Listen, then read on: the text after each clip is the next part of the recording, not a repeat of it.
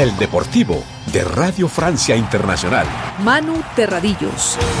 Un saludo amigos, sean bienvenidos a una nueva edición del Deportivo de Radio Francia Internacional. Es lunes 18 de septiembre y cerramos la que ha sido la segunda semana del Mundial de Rugby, con la que entró en liza el equipo latinoamericano que faltaba a Uruguay. También jugó Chile, ambos lo hicieron sin suerte, pero con la cabeza bien alta. Ya está aquí la Liga de Campeones. Este martes comienza la máxima competición de clubes en Europa y tendremos a un invitado excepcional, el exjugador del Real Madrid y Liverpool y campeón precisamente de Europa con los Reds, Antonio Núñez, para ver cómo se presenta la competición. Además, el ciclismo con el final de la Vuelta a España y Fórmula 1 con el Gran Premio de Singapur. Con Robán Cusno en los mandos técnicos, arranca aquí el Deportivo. Nos vamos al Mundial de Rugby.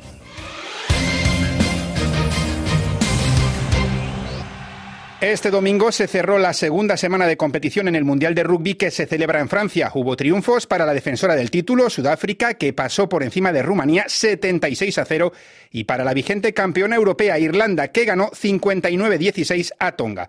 Tampoco falló Nueva Zelanda derrotando 71 a 3 a Namibia, mientras que la gran sorpresa fue la derrota de Australia ante Fiji 22-15. En cuanto a las elecciones sudamericanas, quedaba por entrar en liza Uruguay y lo hizo esta semana con un partidazo. Se estrenó en este mundial ante nada menos que la anfitriona y una de las grandes aspirantes al título, Francia.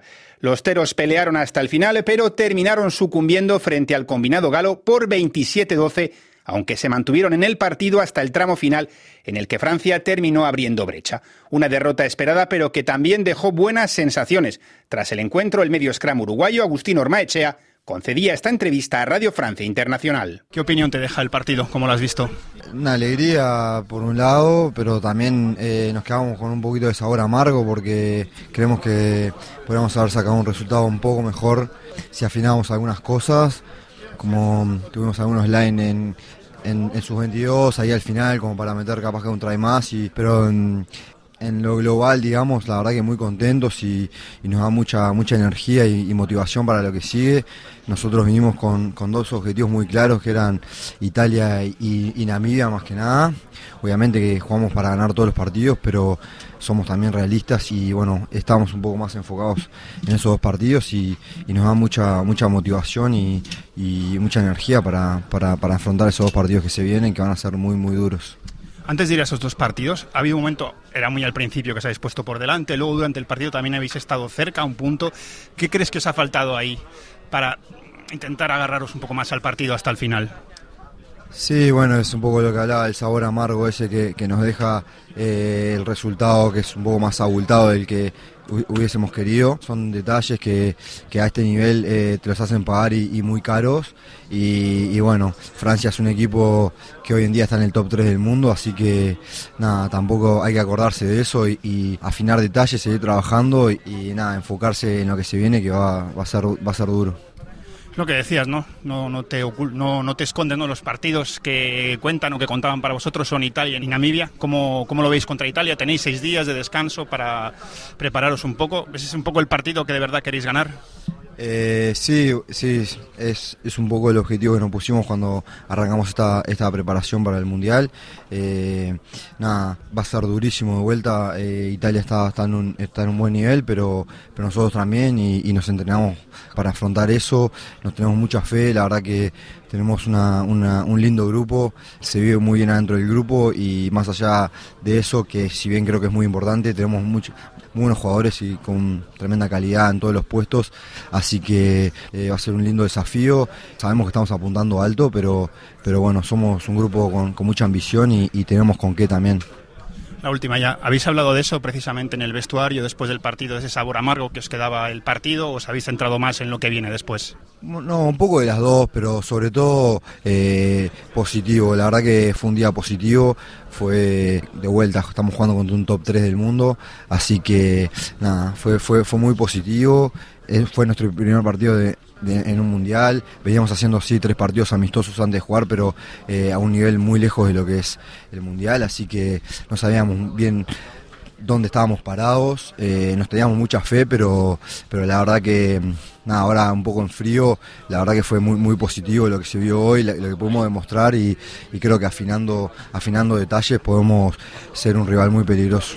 También atendió a Radio Francia Internacional el wing Nicolás Freitas, autor de uno de los dos ensayos de Uruguay que se mostraba en la misma línea. Contento, contento porque era el primer partido, nosotros no habíamos jugado, eh, nos veníamos adaptando al clima y la verdad que con mucha ansiedad también de, querer empezar nuestro mundial a jugar. Eh, y contentos porque si bien tenemos muchas cosas para corregir, eh, mostramos lo que, lo que es Uruguay, un equipo aguerrido, con mucha pasión y con ganas de proponer también nosotros. Así que nada, muy contento. ¿Ves Uruguay donde creías que estabas después de tener ya esta piedra de toque que es Francia? ¿El nivel del equipo es más o menos lo que te esperabas?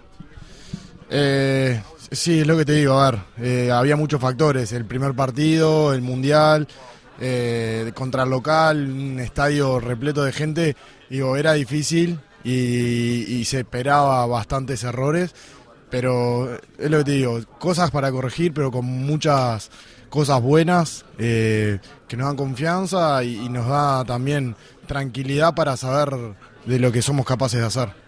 Vienen seis días eh, antes del próximo partido, que va a ser Italia. Ese es un poco el objetivo, vencer a Italia dentro de este grupo.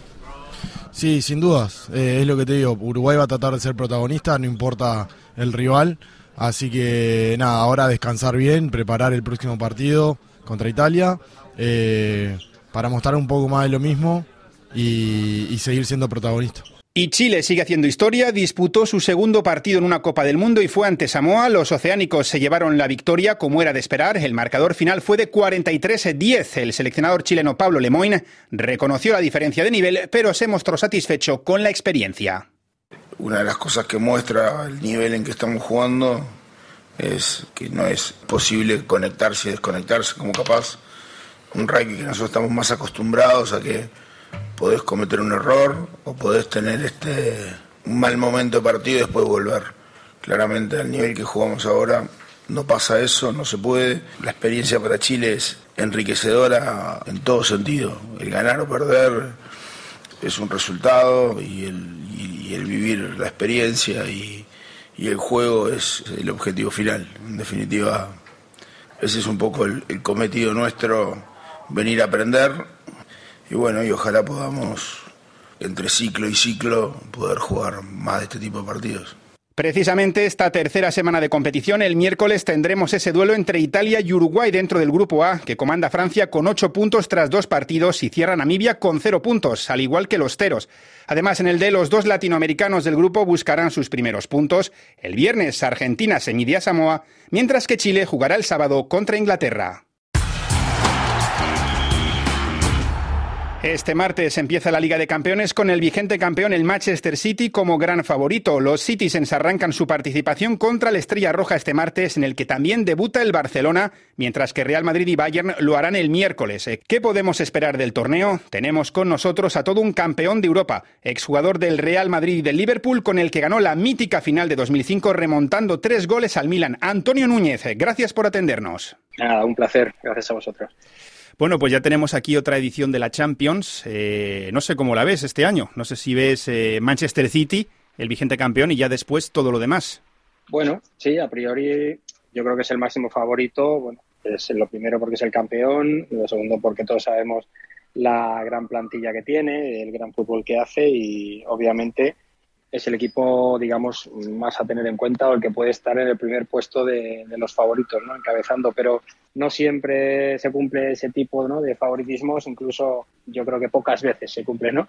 Eh, y el tema de repetir Champions, ya sabemos que de momento solo hay un equipo que lo ha conseguido y, es muy difícil, ¿no? Pero bueno, vamos a ver qué pasa. Un equipo que te gusta mucho, ¿no? Eh, no sé cómo ves eh, de esa segunda terna, digamos, Bayern, Real Madrid, eh, Barcelona, no sé cómo, cómo los ves. Por ejemplo, Real Madrid, y me gustaría también preguntarte por el Barcelona. No sé si ahora ya se podría decir que está de vuelta el Gran Barcelona. Son equipos que siempre hay que tener en cuenta. Yo creo que esos entran siempre dentro del bombo, digamos, de los posibles campeones. Creo que son clubes que están acostumbrados a ello, están acostumbrados a competir y acostumbrados a ganar, sobre todo tanto el Real Madrid como el Barcelona, como el Bayern, son, son equipos que pueden estar en un momento mejor o peor, pero siempre tienes que tenerlos en cuenta. El Barcelona viene de unos años realmente desastrosos en Europa. te iba a decir que no, está, no estaba tan acostumbrado a ganar últimamente el Barcelona. Sí, efectivamente se le estaba dando muy mal la Champions, pero sin embargo, pues teniendo un equipo, digamos, en, en debacle, un club en horas bajas, con muchos problemas económicos, institucionales, de todo tipo, digamos, un club inmerso en una crisis, ha sido capaz de ser campeón de liga, con lo cual eso ya te, demuestra que, bueno, son equipos que a veces ganan por inercia, como vimos ganar al Barcelona el año pasado muchos partidos, y por lo tanto tienes que tenerlos en cuenta. ¿no? ¿Y este nuevo talento que tienen, la Yamal, le ves preparado para jugar la Liga de Campeones o crees que siendo tan joven a lo mejor habría que dosificar a un jugador así? Yo creo que no, yo creo que depende siempre de la mentalidad del jugador. No hemos visto jugadores que han explotado pues con una edad muy temprana y que no han sido capaces quizá de adaptarse a esa exigencia que se les demandaba en ese momento, que también es normal, ¿no? Cuando no estaban a lo mejor terminados de, formar a nivel mental, diría yo, ¿no? Recuerdo el caso de, de Boyan, ¿no? Que no, decidió no ir a, con la selección a la Eurocopa, ¿no? Por, un poco por su, edad tan temprana y sin embargo hemos visto otros casos de jugadores con la misma edad que han sido capaces de explotar a todos los niveles. Entonces, bueno, depende un poco de la mentalidad del jugador, pero no creo que haya que descartarlo por su edad, ¿no? Y el Real Madrid, eh, por el que pasaste tú, no hay que descartarlo nunca, ¿no? Por supuesto, el Madrid, por supuesto que siempre es, candidato a todo. Eh, y bueno, vamos a ver qué tal responde este, digamos, nuevo Madrid, ¿no? Porque sí que creo que los cambios han sido suficientemente importantes como para poder considerarlo un equipo nuevo, ¿no? La ausencia de Benzema y la incorporación de nuevos jugadores, eh, el contar ya menos con jugadores que han sido la base del equipo como bueno, pues como Modric o Kroos, que, que, ahora participan menos. Eh, bueno, digamos que, que, sí que tiene una nueva cara el Madrid, pero que está respondiendo de maravilla este inicio de temporada, ¿no? Real Madrid que le ha faltado esa guinda en el pastel que es Mbappé, que sigue un año más en el PSG. No sé cómo ves al equipo, porque es un equipo que se ha llevado dos batacazos enormes en las últimas temporadas. Ahora Luis Enrique parece que le ha dado un aire nuevo. No sé si crees también que puede aspirar al título o que debería antes pasar por una etapa intermedia, tal vez, eh, recuperar sensaciones en la Champions. Dentro de que uno nunca puede descartar ya de entrada a casi, casi a ningún equipo, ¿no? y menos a, clubes grandes como es el PSG, pero sí que creo que probablemente el momento en el que más cerca han podido estar de conseguir lo que era en este megaproyecto que, que se hizo con una inversión bestial y unos fichajes pues de primerísimo nivel, vamos, de prácticamente querer juntar a, todos los mejores jugadores del mundo ahí, eh, no se ha conseguido y quizás ese, ese momento era, ¿no? Y, y ha pasado y ahora pues, pues digamos que, se ha desmontado ese proyecto, ese equipo se ha desmontado y creo que el que, el que tiene este año no, no tiene esa potencia para intentar eh, esa hazaña de que lo que es ganar la Champions. Yo, a mí me extrañaría y me sorprendería, pero eso no quiere decir que a todos los grandes clubes hay que tenerlo siempre en cuenta y hemos visto a veces sorpresas en los campeones de Champions. ¿Te fías más de lo que había antes en el centro del campo, digamos, que del hecho de tener a un entrenador como Luis Enrique, que parece que le ha dado un empujón? Eso es lo que, le faltó eh, a ese PSG de grandes estrellas, ¿no? Le faltó ser un equipo. Realmente juntaron a, grandísimos jugadores, pero nunca terminamos de ver un equipo, ¿no? Creo que Luis Enrique sí es un, es un entrenador, por supuesto, sin desmerecer a los anteriores, pero es un entrenador para intentar eso. Es un buen entrenador que, tiene una, visión de lo, que el equipo, a lo que el equipo tiene que jugar y, bueno, pues, pues sí, que seguramente vamos a ver un PSG que juegue mejor, eh, que incluso que el, que estaba plagado de estrellas, ¿no? Y como has dicho que no hay que descartar a nadie, ¿ves alguna sorpresa? El año pasado tuvimos al Inter en la final, que yo creo que no esperaba nadie a los Nerazzurri en la final. ¿Crees que pueden repetir? O tal vez Atlético de Madrid, Manchester United, no, me refiero ya a equipos que están en un tercer o cuarto escalón. ¿Ves alguno que te llame la atención? Bueno, todos esos siempre son candidatos, ¿no? Depende de cómo, cómo se les dé el año. A veces las competiciones como la Champions, estas competiciones que son ya de eliminatorias, depende de si tienes ese, ese algo, ese, ese punto de suerte en algunos casos, ese punto de confianza extra en otros. Yo recuerdo que la Champions de, Liverpool, aquella en la que yo pude participar en 2005, por supuesto que no éramos, no entrábamos en ninguna de las quinielas, pero sí sentíamos, ¿no? En cada eliminatoria que pasaba que que, se nos estaba dando bien ese campeonato y que íbamos a tener ahí nuestras opciones porque teníamos muchísima confianza, ¿no? En cuanto pasas una eliminatoria de una manera a lo mejor épica, eso te da un, impulso enorme para, para, para, continuar las siguientes eliminatorias y eso le puede pasar a cualquiera de estos equipos, ¿no? creo que, que, todos, todos los que has nombrado están capacitados para ello, ¿no? Hablas de pasar una eliminatoria de forma épica. Épico es también como ganasteis la final de la Champions con el, eh, con el Liverpool, ¿no? Antonio Núñez, campeón de Europa. Gracias por atender la llamada de Radio Francia Internacional. Nada, un placer, encantado. Este domingo terminó la Vuelta Ciclista a España. El estadounidense Sepp Kuss se proclamó vencedor de una prueba dominada por el Team Jumbo-Visma y es que sus compañeros Jonas Vingegaard y Primoz Roglic eh, completaron el podio. El colombiano Santi Buitrago terminó décimo en la general. Así analizaba su participación en la prueba. Un montón de cosas, me llevó muchas cosas de esta Vuelta a España. Con el equipo lo hicimos fenomenal. Yo creo que, que o sea, ya como empezó la vuelta y como terminó yo creo que es un resultado muy positivo para nosotros. La última semana la hice muy bien, que, que pude estar con los mejores y eso me da mucha confianza de cara al futuro.